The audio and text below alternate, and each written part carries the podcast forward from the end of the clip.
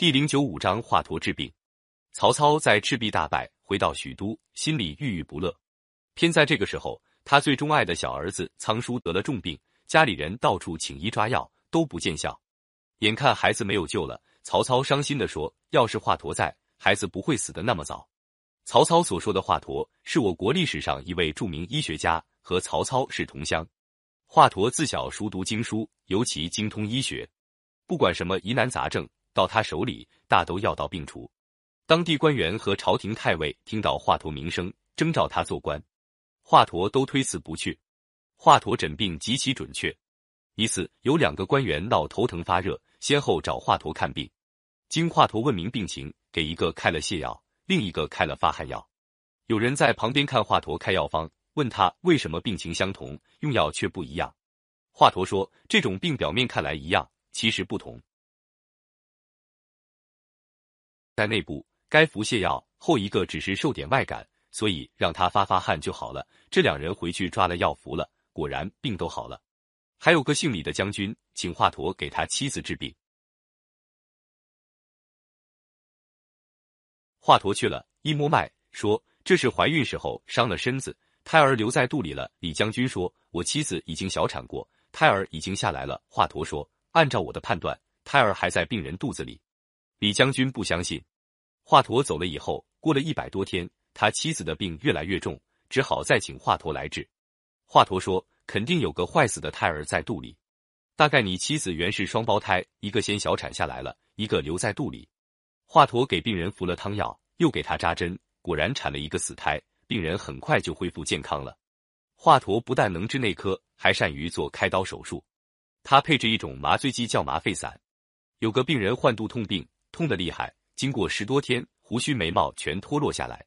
华佗一诊断说这是脾脏溃烂了，得赶快开腹治。华佗让病人服了麻沸散，打开腹腔，把坏死的脾脏切除，再缝好创口，敷上药膏。过了四五天，创口愈合，一个月康复了。历史书记载的有关华佗治病的传说还有很多。据说有个太守生病，请了许多医生诊治都没治好。华佗诊治以后，认为这种病只有让病人发怒。才能治好。他故意向病人索取很贵的诊费，却拖拖拉拉不认真给他开方抓药。过了几天，竟不告而别，还留下一封信骂太守得了病是自作自受。太守果然大怒，立刻派人追捕华佗。太守的儿子知道华佗用意，暗暗叮嘱家人不要去抓华佗。太守听说抓不到华佗，更加怒气冲天，一气之下呕出几口黑血。不想这一呕，病反而好了。曹操一直患头风病。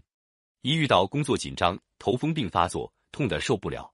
他听说华佗的医术高明，就把华佗请来。华佗扎了几针，头痛就止了。曹操不肯放他，把他留下来做了随从医官，好随时给他治病。华佗虽然乐于帮助人，热心给人们治病，但他却不愿一直待在曹操身边，给一个人管药箱。有一次，他借口回家探亲，顺便去取点药。曹操没有怀疑，让华佗走了。华佗回到家里，托人给曹操捎了一封信，说他妻子病得厉害，一时回不了许都。曹操一再催促，华佗还是拖着不去。曹操又命令郡县官吏去催，也碰了软钉子。这一来可惹恼了曹操。曹操派个使者到谯县去调查，并告诉使者，如果调查下来华佗妻子确实有病，就送他四十壶小豆。听任华佗推迟假期，要是华佗谎言搪塞，就把华佗抓来。调查结果，华佗被抓走了。曹操把华佗抓到许都，他认为华佗故意违抗他的命令，是大逆不道的行为，下令把华佗处死。谋士荀彧认为这个处刑太重了，劝曹操说：“华佗医术高明，他一死牵涉到许多人的生命，希望丞相从宽发落。”曹操本来也是个爱惜人才的人，自从他打败了袁绍后，有点骄傲起来。再说他正在气头上。哪肯听荀彧的劝阻，气呼呼地说：“哼，我不怕天下就没有像他那样的医生。”说完就派人把华佗杀了。华佗被捕离开家乡的时候，随身还带着一部医书，这是他根据多少年来积累的经验写成的。他本来没想到得罪曹操，竟招来杀身大祸。他觉得自己遭到罪没法挽回，可是让这部书淹没太可惜。临行前一天，他把玉立请来，对他说。请您把这部书好好保存，将来可以靠它救病人。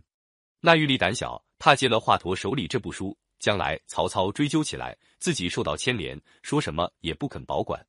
华佗十分失望，他叹了口气，向玉立要了火种，在监狱里把宝贵的遗书一把火烧毁了。打从华佗死后，曹操发头风病，就再没有找到合适的医生给他治疗。但是曹操并不肯承认自己做错了事，说华佗这小子是有心不肯根治我的病，即使我不杀他，也不见得会治好我的病。直到他的小儿子仓叔死了，他才懊丧万分。华佗死后，他的几个学生继承他的事业，继续为百姓治病。可惜记下华佗的经验的那部医书竟失传了。